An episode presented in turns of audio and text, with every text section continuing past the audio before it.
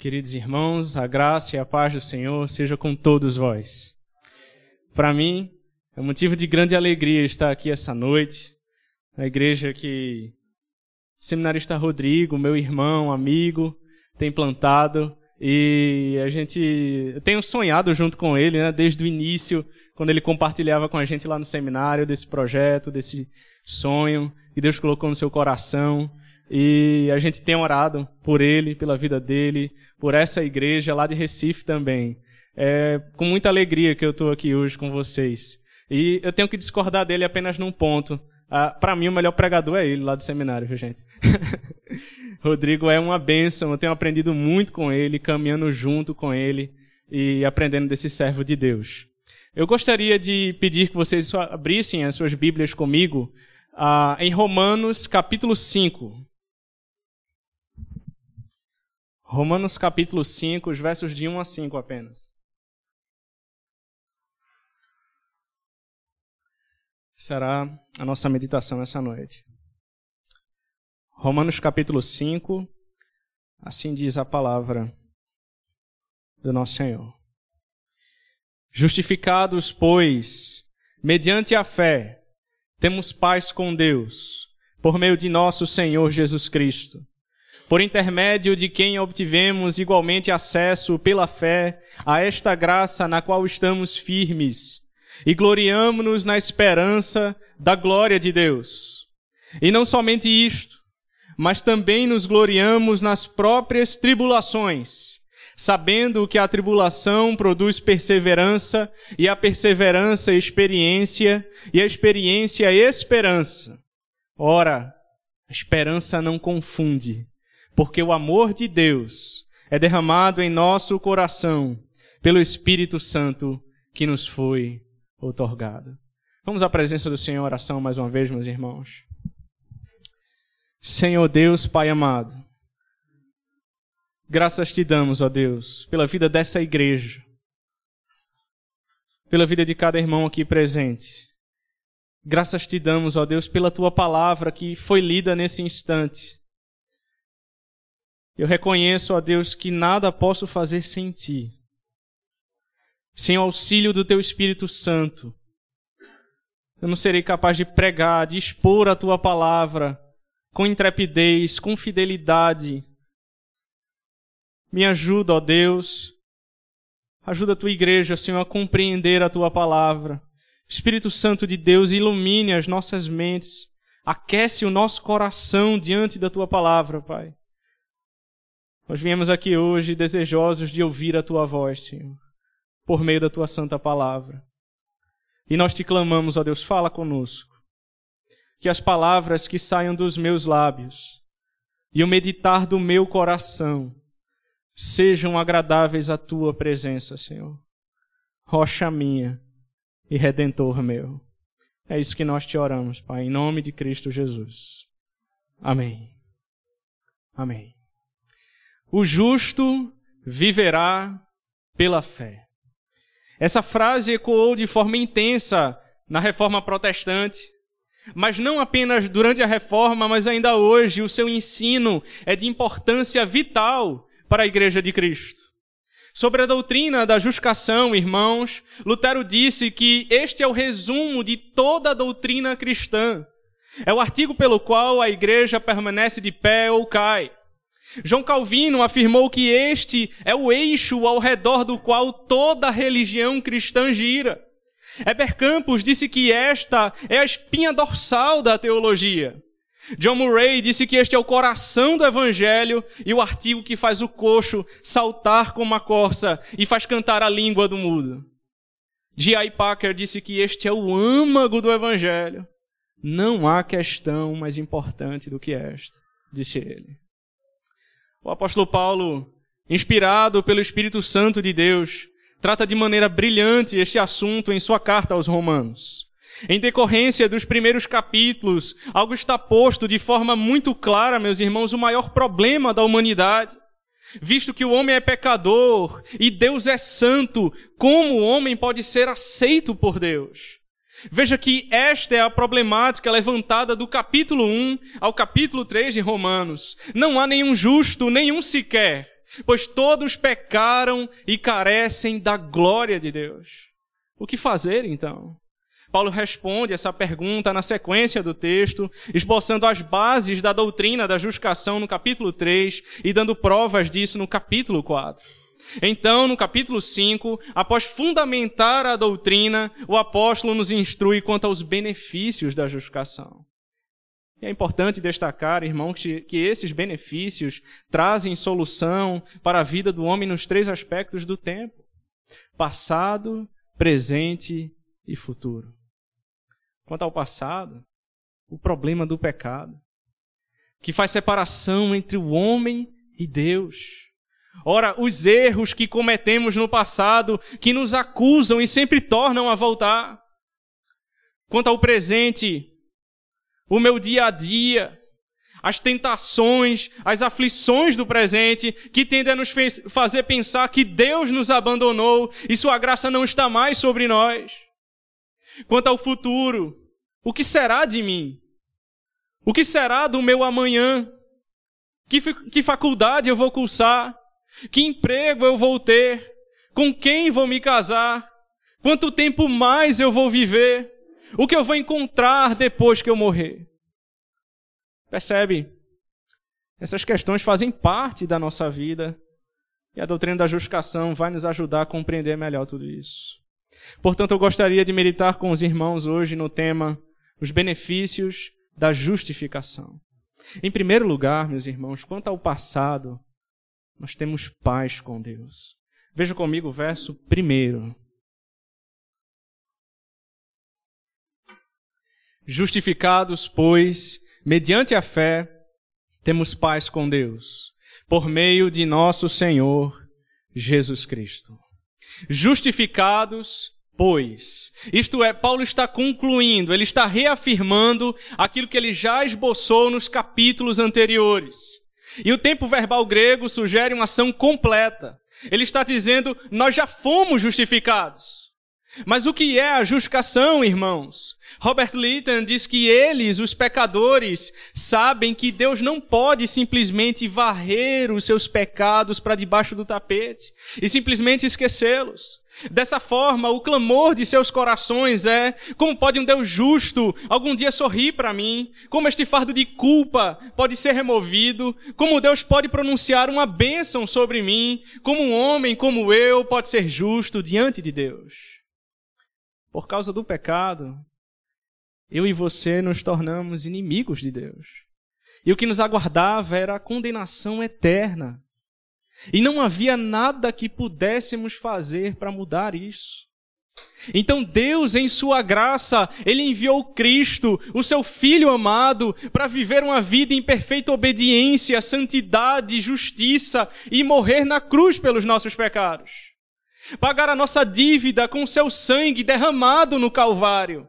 Deus enviou o justo, Cristo, para morrer pelos injustos, eu e você. Deus enviou aquele que não tinha pecado para assumir os nossos pecados. É por isso que Isaías 53 diz: certamente Ele tomou sobre si as nossas enfermidades e as nossas dores levou sobre si, e nós o reputávamos por aflito, ferido de Deus e oprimido, mas Ele foi transpassado pelas nossas transgressões e moído pelas nossas iniquidades, e o castigo que nos traz a paz estava sobre Ele, e pelas Suas pisaduras nós fomos sarados. Mas não apenas isso assim como os nossos pecados foram imputados a Cristo, a justiça perfeita de Cristo foi imputada a nós. Nós fomos vestidos com o manto da justiça de Cristo. Por esta razão, a justificação é um ato de Deus. Não se trata de algo que fizemos por ele, mas o que ele fez por nós. O homem pecador é declarado justo na corte dos céus. Imagine você chegando no tribunal celestial. E o diabo, seu acusador, ele começa a apontar cada pecado seu em toda a sua vida. Sejam em atos, sejam em palavras, sejam em pensamentos, as maquinações do seu coração. e você se vê diante de uma dívida imensa, que não tem como você pagar, e você certamente seria declarado culpado. Mas antes do justo juiz bater o martelo de ferro da condenação, eis que se levanta o seu advogado, Cristo, e ele diz: Eu paguei toda a tua dívida na cruz. O teu pecado foi perdoado e a culpa do pecado foi removida. Então você ouve a voz do justo juiz lhe dizendo: já nenhuma condenação há para você que está em Cristo Jesus. E ele bate o martelo de ouro da salvação. Aquele que era inimigo, cuja ira de Deus pesava sobre ele, agora é reconciliado com Deus. Nós temos paz com Deus. Ora, mas alguém pode se perguntar: como eu posso receber essa paz? O texto sagrado diz: justificados, pois, mediante a fé, nós temos paz com Deus. Não é pelas obras. Veja, essa foi a grande briga da reforma. Não é pelas obras, é pela fé. Você precisa crer em Jesus. E Paulo escolhe aqui muito bem as palavras. Ele não diz que é por causa da fé, mas mediante a fé. Pois a fé não é a base da justificação. Não se trata de você confiar na sua fé, pois assim ela se torna obra meritória. A fé não é causa meritória, a fé é causa instrumental. Você não é salvo por causa da fé, mas por meio da fé. A fé não é a base, é apenas o instrumento, o meio pelo qual abraçamos a Cristo e assim recebemos a sua justiça. É por isso que João Calvino, ele compara a fé a uma espécie de vaso. Pois a não ser que cheguemos vazios, e com a boca de nossas almas abertas para buscar a graça de Cristo, não somos capazes de receber Cristo. John Gardel diz que a fé é um vazio preenchido com a plenitude de Cristo, é a impotência descansando sobre a força de Cristo. John Flavel diz que a fé é a vida do corpo, a fé é a vida da alma, Cristo é a vida da fé. Lutero disse que a fé segura Cristo como um anel segura sua joia. William Gurnall diz que a fé tem duas mãos. Com a fé, com uma mão a fé arranca sua justiça própria, lança longe. Com a outra ela veste a justiça de Cristo. Por isso que Strong disse: não é a quantidade da tua fé que te salvará. Uma gota tão verdadeiramente água como o oceano inteiro. Deste modo, uma fé menor é tão verdadeira como a maior. Não é a medida da tua fé que te salva, o sangue que ela contém é que te salva. A fraca mão da criança que leva a colher à boca alimentará tanto quanto o braço de um homem forte, pois o que alimenta não é a mão, mas a comida. Assim, se tu podes agarrar-te a Cristo, disse ele, ainda que de um modo tão fraco, ele não te fará perecer. Toda vez que o inimigo das nossas almas lembrar o nosso passado, os teus erros do passado, e tentar roubar a tua alegria, lembre-se, já foi pago na cruz. Você foi perdoado em Cristo, você tem paz com Deus e por isso hoje você pode descansar na paz de Deus. Ora, paz com Deus e paz de Deus são coisas diferentes. Paz com Deus é uma declaração. Paz de Deus é um sentimento. Como está escrito em Filipenses 4, 6 e 7, não andeis ansiosos de coisa alguma, em tudo, porém, sejam conhecidas diante de Deus as vossas petições pela oração e pela súplica com ações de graças.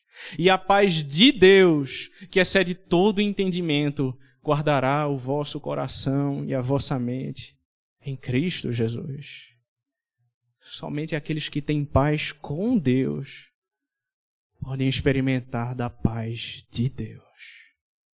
Pois o meu maior problema foi resolvido. Os meus pecados foram perdoados. Que o Espírito Santo enche o teu coração de paz hoje. que a paz do Senhor repouse sobre a tua cabeça. Quais os benefícios da justificação, irmãos? Em primeiro lugar, meu passado está resolvido. Nós temos paz com Deus. Mas em segundo lugar, quanto ao presente, nós estamos firmes na graça. Veja comigo o verso 2, a parte A. Por intermédio de quem obtivemos igualmente acesso pela fé a esta graça na qual estamos firmes. Vejam que ensino glorioso, irmãos. Nós temos acesso à graça e nós estamos firmes na graça. Se a paz com Deus é uma bênção passada, consumada no ato de nossa justificação, o acesso à graça da justificação é um privilégio presente e contínuo. O nosso passado foi resolvido, mas como viver o presente? Diante das dificuldades, das lutas que enfrentamos a cada dia, das tentações do maligno. Agora nós temos acesso à graça. Hebreus 4,15 diz: Porque não temos sumo sacerdote que não possa compadecer-se das nossas fraquezas. Antes foi ele tentado em todas as coisas, a nossa semelhança, mas sem pecado. Acheguemos-nos, portanto, confiadamente junto ao trono da graça, a fim de recebermos misericórdia e acharmos graça para socorro em ocasião oportuna. Por meio de Cristo, o portão celestial da graça foi aberto para você. A qualquer momento, em qualquer lugar, você pode orar a Deus, você pode se achegar ao trono da graça de Deus e buscar socorro em Deus. Cristo é o nosso mediador e nós temos acesso a esta graça pela fé. Mas Cristo também é o nosso intercessor e vive sempre a interceder por nós, diz Hebreus. Até mesmo quando oramos, o Espírito nos assiste em nossas fraquezas. Pois agora nós temos acesso a esta graça. Interessante, irmãos, essa palavra acesso no grego traz a ideia de uma introdução. O que significa que não nascemos nesse estado, somos por natureza filhos da ira, mas nós somos levados a esse estado de graça por meio de Cristo. Nós somos aceitos, somos apresentados como filhos, como herdeiros, como cidadãos dos céus, somos introduzidos à presença do Rei dos Reis. Matthew Henry diz que feliz é o estado dos santos. É um estado de graça, da bondade amável de Deus para conosco e nossa obediência a Ele.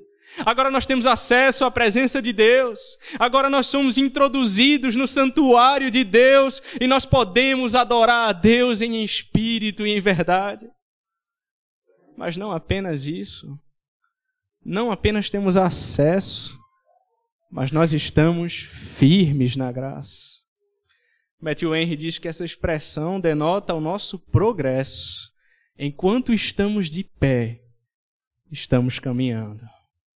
Não devemos nos deitar como se já tivéssemos alcançado o nosso objetivo, mas permanecer de pé, como aqueles que estão caminhando sempre em frente, que ficam de pé como servos que atendem a Cristo, nosso Senhor. Além disso, a expressão denota a nossa perseverança. Nós permanecemos firmes e seguros, sustentados pelo poder de Deus. Permanecemos de pé como os soldados permanecem mantendo seu posto, não sendo abatidos pela força do inimigo. A expressão não denota somente o nosso acesso ao favor de Deus, mas a nossa confirmação nele não ocorre com o tribunal celestial, o que acontece com os tribunais terrenos, os quais as altas posições são incertas, mas nós permanecemos de pé, estando plenamente certos de que aquele que começou boa obra em vós há de completá-la até o dia de Cristo Jesus. Segundo Coríntios 4, Paulo disse: Em tudo somos atribulados, porém não angustiados, perplexos, porém não desanimados, perseguidos, porém não desamparados, abatidos, porém não destruídos, sabendo que aquele que ressuscitou o Senhor Jesus também nos ressuscitará com Jesus e nos apresentará convosco. Por isso não desanimamos, pelo contrário, mesmo que o nosso homem exterior se corrompa, contudo o nosso homem interior se renova de dia em dia pela sua graça, Deus nos sustenta e nos fará perseverar até o fim. Pois nós estamos firmes, inabaláveis, seguros na graça, caminhamos sempre em frente, olhando firmemente para o Autor e Consumador da nossa fé, Jesus Cristo. Ora, irmãos, se estamos firmes, não podemos cair da graça. É por isso que em João 17, Jesus Cristo disse em sua oração: Já não estou no mundo, mas eles continuam no mundo. Ao passo que eu vou para junto de ti, Pai Santo, guarda-os em teu nome que me deste, para que eles sejam um, assim como nós. Quando eu estava com eles, guardava-os no teu nome que me deste e protegi-os, e nenhum deles se perdeu. Em João 6,37, Jesus Cristo disse que todo aquele que o Pai me dá, esse virá a mim, e o que vem a mim, de modo nenhum lançarei fora. Se um dia Cristo chamou você, e hoje você tem andado por caminhos tortuosos, ainda que você tenha abandonado, Senhor não te abandonou. Você não foi lançado fora, pois em Cristo você está firme na graça. Se necessário, o Senhor irá te resgatar do fundo do poço, mas você não irá se perder, pois uma vez justificado em Cristo, para sempre justificado. Quais os benefícios da justificação, irmãos? Quanto ao passado, nós temos paz com Deus. Quanto ao presente, nós estamos firmes na graça. Mas em terceiro e último lugar, quanto ao futuro, nós temos a esperança da glória. Veja comigo o verso 2, a parte B. E gloriamo-nos na esperança da glória de Deus. Ora, que esperança é essa?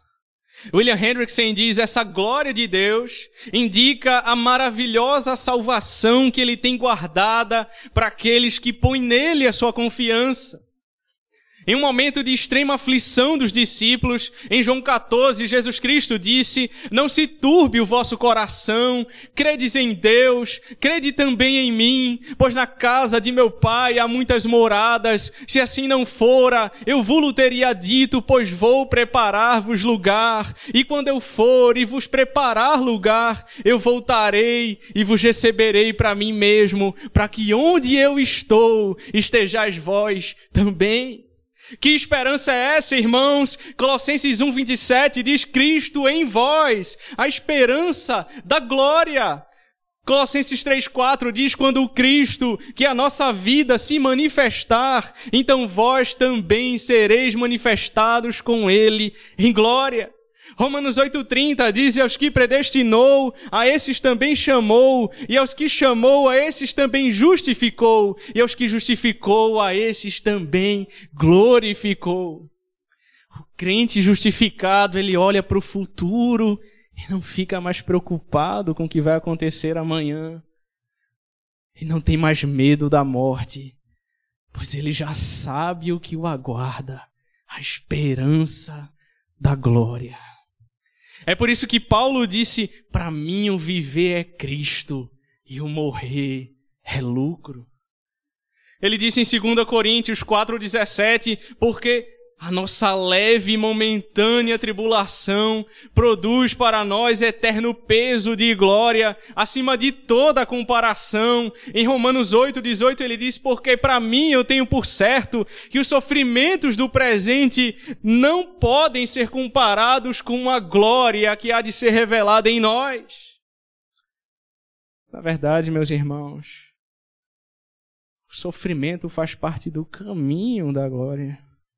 Cristo primeiro carregou a cruz, depois ele recebeu a glória.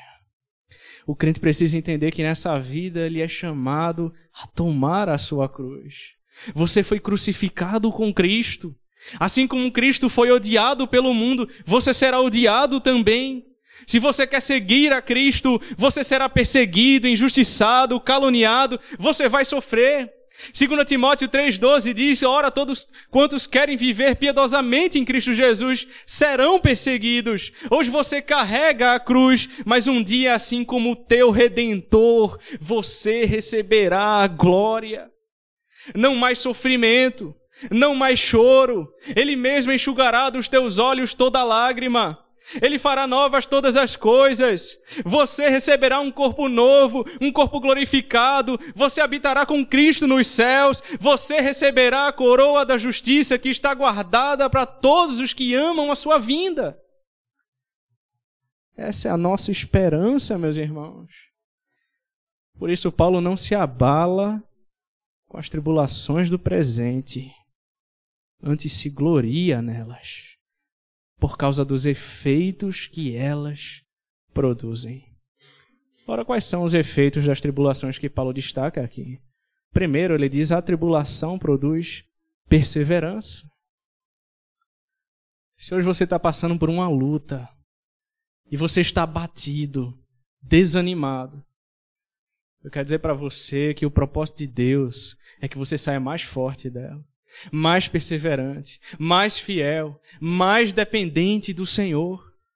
O apóstolo Paulo, quando estava sofrendo com um espinho na carne, ele clama três vezes ao Senhor para que tirasse. Mas aquele espinho era a propósito de Deus na vida de Paulo, e Deus disse: Paulo, a minha graça te basta, porque o meu poder se aperfeiçoa na tua fraqueza. Então Paulo diz: Senhor, eu me gloriarei na fraqueza, pois quando eu sou fraco, aí é que eu sou forte. Quanto mais dependente de Deus, mais forte eu sou, porque repousa sobre mim o poder de Cristo. Regozije-se, pois Deus está forjando em você um coração perseverante. Mas Paulo diz mais, ele diz: e a perseverança, experiência. No tempo que Lutero estava sendo perseguido por conta da reforma, ele disse: não a compreensão, a leitura ou a especulação, mas o viver, ou melhor, o morrer e o ser condenado fazem um teólogo. A fé genuína e a verdadeira teologia, disse ele, são forjadas sobre a bigorna da tribulação, porque só a experiência faz um teólogo. Só a experiência faz um crente maduro.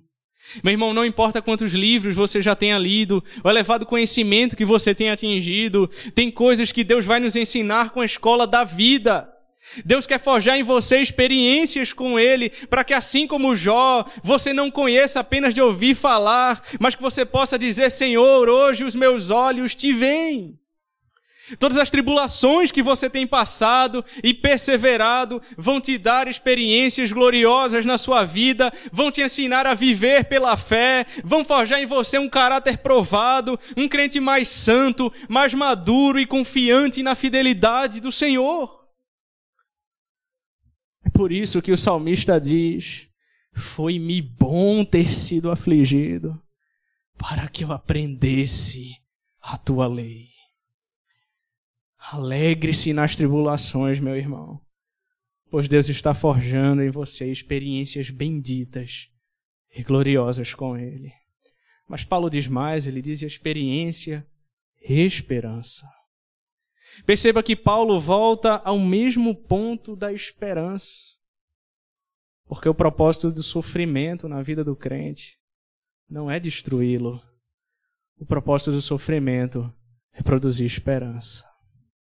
E esta não é uma esperança terrena, mas antes uma esperança celestial.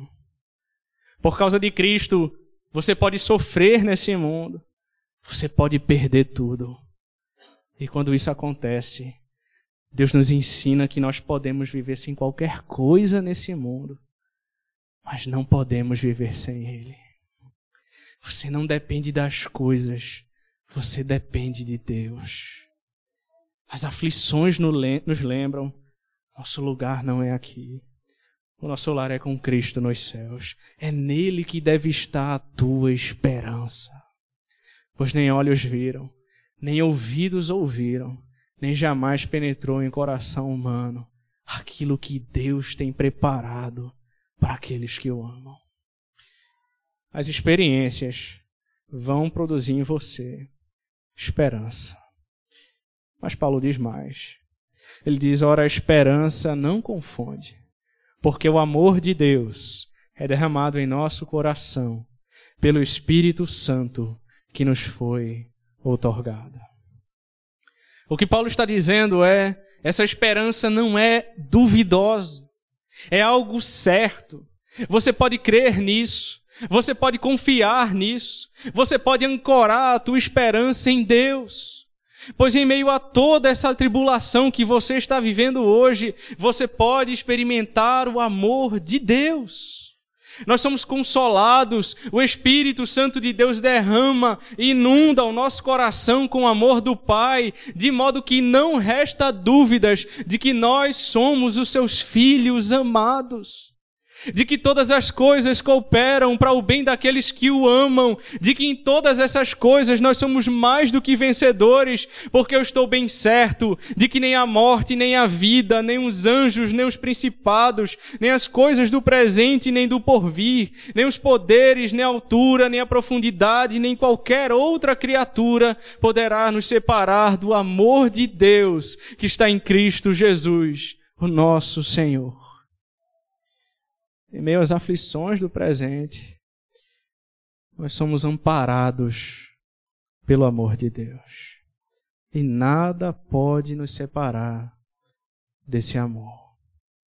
Amor esse demonstrado na cruz do Calvário, quando nosso Senhor enviou seu Filho amado, o nosso Redentor, para morrer na cruz, por mim e por você e ao terceiro dia foi ressuscitado para a nossa justificação. Feche os seus olhos e vamos orar.